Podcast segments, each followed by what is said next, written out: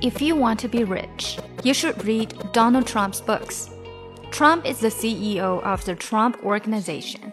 In addition, he is a television personality as well as a popular author. He has published many books during his lifetime. In these books, he shares many secrets about his financial success with readers. I can 更详细的讲解，请点击我的名字查看听力阅读专项提升。关注公众号 ES Post，每天接收跟读推送。